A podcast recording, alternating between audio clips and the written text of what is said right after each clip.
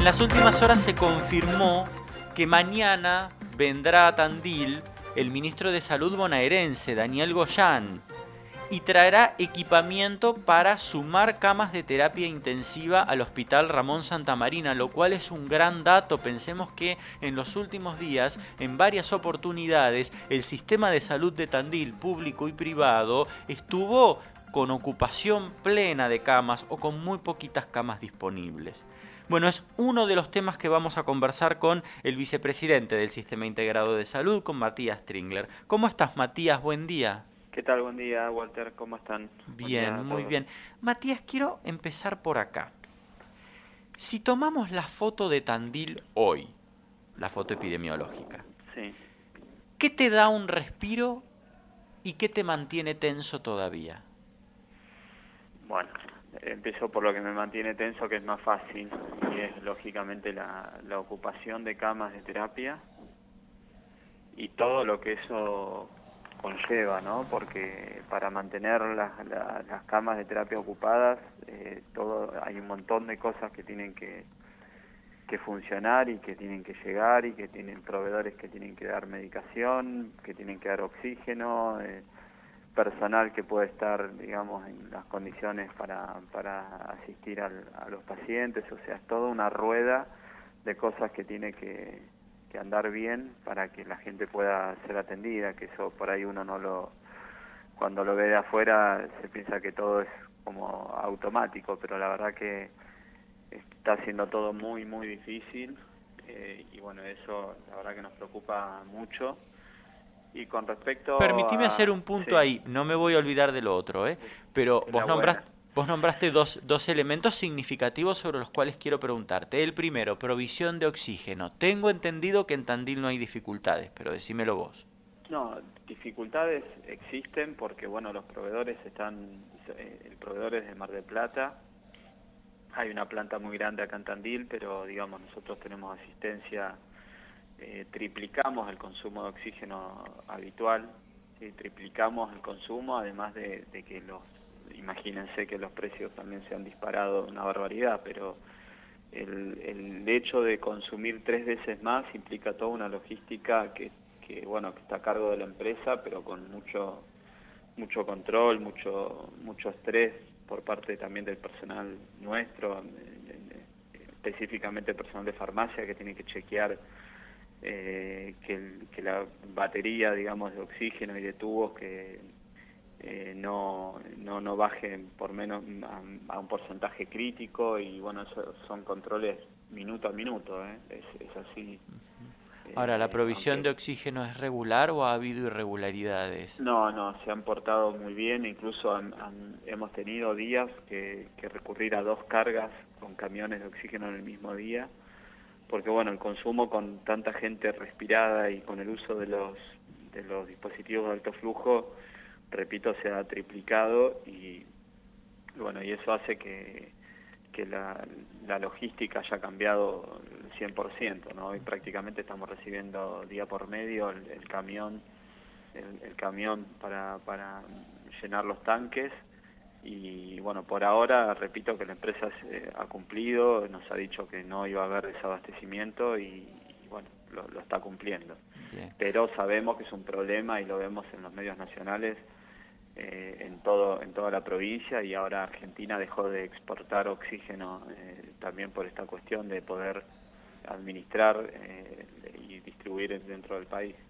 Hay una cosa que yo no sabía, uno va aprendiendo un montón de cosas a partir de esta pandemia y es que no sabía por ignorancia, evidentemente, cuando a una persona se le coloca un respirador, también se le coloca medicación sedante, que es algo que vos también mencionabas recién en tu primera respuesta. ¿Qué está pasando con la provisión de esa medicación que es casi tan importante como tener el oxígeno?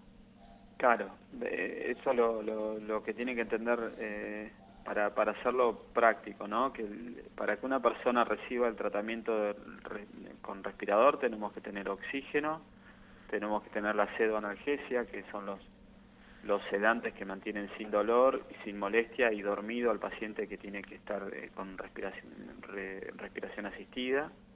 ¿sí? Y bueno, y obviamente todo el, personal de enfermería, médicos y que controla que controla que todo funcione, eh, pero hoy en día, para que tengan una idea, con estas 16 camas de terapia intensiva usando respirador que tenemos actualmente en el, en el sistema público, estamos en el orden de los 600 mil pesos diarios en medicación de pseudoanalgesia. ¿sí? O sea, el consumo que tiene y, la, y, lo que tiene que ver con, con, con, lo que le cuesta, digamos, ¿no? al, al, al Estado esta, esta situación, que en este caso ronda los 20 millones de pesos solamente en medicación eh, para poder mantener pacientes, pacientes respirados. Es una, digamos, es, un número exorbitante, pero es, es así como lo decimos. Siempre se habló de que la cama de terapia intensiva rondaba los 40 o 50 mil pesos diarios. Hoy solamente se lo lleva la pseudoanalgesia ese costo. Y esto tiene que ver con una cuestión eh, que, que, el país, digamos, una cuestión de proveedores, de consumo, de, de materia prima, de, de, de, los medicamentos. Y bueno, hay, hay drogas que han aumentado el mil por ciento Qué el Estado, ahora, el Estado ahora intervino con precios máximos y demás, pero seguido del, precio máximo empieza lo, que tiene que ver con el desabastecimiento, ¿no? Porque el, proveedor con un precio máximo no, no vende y entonces todo ese estrés es permanente, digamos, y lo vivimos, lo vivimos todos los días, ¿no? Pero bueno, eh, hoy, hoy lo que podemos decir es que en Tandil oxígeno hay, drogas de pseudoanalgesia hay, y personal que esté asistiendo, digamos, lo, lo estamos teniendo, pero todo tiene que saber, digamos, los tandilenses que a un costo de esfuerzo económico y humano enorme para poder dar, dar pelea como la estamos dando a esta, a esta segunda ola. Esta es la parte de la foto que te tensiona y la parte de la foto que te permite respirar más aliviado. Mira, yo creo que eh, con todo lo que lo que uno pueda decir del plan de vacunación, eh, puede estar eh, enojado o no enojado, pero con, con, la situación, digamos, nacional, creo que en Tandil eh, ya estamos arriba de los 24.000 eh, personas que han recibido al menos una dosis y se está vacunando ya a los mayores de 60 años. Eh, la verdad que eso eh, si ya se está vacunando a los de 60 años es porque los de 70 ya están, los de 80 ya están, 90 eh, también, y, los geriátricos la mayoría también está, y creo que eso es algo que, que en cierta medida eh, da un poco de tranquilidad y sobre todo va por, por el futuro, ¿no? Porque sabemos que se está vacunando gente ahora que por ahí la inmunidad la tenga dentro de unos días, pero es un número importante para una ciudad de 140.000 habitantes. Obviamente que no esperamos una, una inmunidad de rebaño, no esperamos tener, digamos, que, que, deje de circular la virosis, pero sí que por lo menos tenga menos impacto en la morbimortalidad de, de, de los pacientes. Ese es, es un punto y otro punto es que eh, se empieza a notar muy levemente pero una un amesetamiento de la, de la curva de contagios y tengo la esperanza de que esta semana con las restricciones en el horario y la circulación y demás podamos empezar a ver cómo empieza a, bajar, porque bueno, venimos, veníamos del crecimiento del orden del 70, del 100%, del 40% y ahora semana contra semana crecimos un 14%. Eh, con una semana anterior que era del 18, que también había sido bastante más baja que las anteriores, y, esperamos por lo menos en estos dos días, comparados a los otros dos días de siete días atrás, ya hay un poco menos de casos, ¿sí? hay unos 40 y pico de diagnósticos menos, eh, así que bueno, si me preguntás cuáles son las buenas, creo que, que el nivel de vacunación que vamos, vamos adquiriendo de a poco se va, se va a tener que empezar a notar y que con las restricciones que hubo, aparentemente esta semana ya empezamos a notar que, que sea meseta o inclusive que podemos llegar a empezar a ir a la baja con respecto a los contagios. Matías, la provincia de Buenos Aires, a través de la presencia del ministro Daniel Goyán, mañana va a entregar camas de terapia completas, quiero decir, con toda la aparatología. Eh, vienen tres respiradores, eh, nueve bombas, o sea, tres bombas de infusión, que serían, digamos, lo que, lo que le da la medicación endovenosa al paciente, el aparatito para regular las dosis, y eh, tres monitores. Eh, creo que llegan dos camas, no, no, no han podido confirmar, no, no tres, cama, cama mobiliario, digamos. ¿no? Sí, claro. bueno, eh, entendemos que tres respiradores, tres monitores y nueve bombas, eso es confirmado, y lo de las camas está a, confirmar, pero bueno, obviamente que ya es de, gran utilidad, eh, aunque no esté el mueble, ¿no? aunque no esté el mobiliario cama.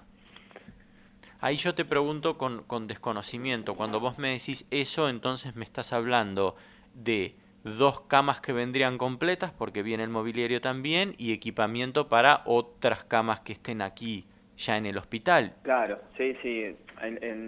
Lo que lo que quiero decir es que no tenemos la confirmación exacta del, de las camas, si eran una, dos o tres del mueble del, del mueble cama, pero sí que funcionalmente eh, vienen, digamos, con el equipamiento para que uno pueda decir tengo tres camas críticas. ¿no? Tres camas críticas más eh, bien. Exactamente. Bueno, eso es, eso es una muy buena noticia, sí, por sí, cierto. muy buena noticia y se suma también eh, una donación de una pareja eh, que quiere ser anónima, pero que fue la misma pareja que de profesionales que donó un millón de pesos para testeos, que Me ahora va a imaginé. donar eh, dos respiradores que también van a estar eh, llegando, más los dos respiradores que ha comprado el municipio, eh, que llega, que entran hoy, Hoy. que ya se van a poner a disposición. Así que bueno, no, eso también nos da, digamos, eh, cierto respiro en cuanto a tener eh, la aparatología por si, si alguien la necesita ¿no? en, en la ciudad, eh, tanto sea en el público como en privado, eso ya con, lo hemos articulado otras veces y si tanto el sanatorio o la clínica están necesitando un respirador y, en el hospital eh, no tiene uso, se va, se va a prestar obviamente el- la aparatología porque la idea es que todo tandilense reciba el tratamiento que tiene indicado. Ese respirador, llamémosle solito, es un respirador que se puede utilizar en una cama de sala general, en una cama de sala intermedia, de terapia intermedia. Eh, El respirador solito, digamos, implica tener el monitoreo, ¿no? O sea, eh, eh, necesita monitores. Obviamente que el costo del monitor es mucho menor que de un respirador. Eh, y las bombas de infusión, inclusive también, eh, para que tengan una idea, nosotros tenemos eh, como datos de bombas, pero eh, tenemos 90 bombas circulando en, en el sistema y, y lo mismo puede pasar en el sanatorio, en la clínica, porque son son cosas más eh, accesibles de tener y, que, y que son movibles de una cama a la otra con mucha más facilidad que, lo que tiene que ver con un, con un respirador. El elemento crítico de la, de, la, de la cama crítica sin duda es el respirador por costo y por, por cuestiones de logística, ¿no? que tiene que tener oxígeno central, aire comprimido, el- el panel donde, donde está ubicada, la, donde se va a poner en función el respirador. Cambio, la bomba de infusión puede estar en cualquier cama, el monitor puede estar en cualquier cama. eh, pero bueno, la limitante del, del respirador implica tener gases en el lugar eh, y bueno, obviamente que el respirador solito no, no funciona porque el, el- el paciente necesita no solo tener garantizada la vía aérea, sino que tener eh, esto que hablábamos recién de la pseudoanalgesia para poder eh, resistir la, la intubación, además de los medicamentos que necesita para, para estar bien, los anticoagulantes, todo ese tipo de, de cuestiones eh, se indican con una bomba de, de perfusión. Lo concreto es que a partir de mañana entonces el sistema de salud incorpora respiradores y todo indica tres camas completas de terapia intensiva. ¿Digo sí, bien? Sí, sí, por más que no Bien. recibamos el mueble El cama, mueble- eh, nosotros ya hablamos que si recibimos tres respiradores con, con o, o sea, unidades con respirador, bomba y monitor, es una cama de una cama de terapia Claro, intensiva. absolutamente. Te hago dos preguntas finales y, y te agradezco la gentileza. La primera, tres camas más de UTI es una muy buena noticia. ¿Quién las va a atender? Entiendo que el mismo personal que está ahora.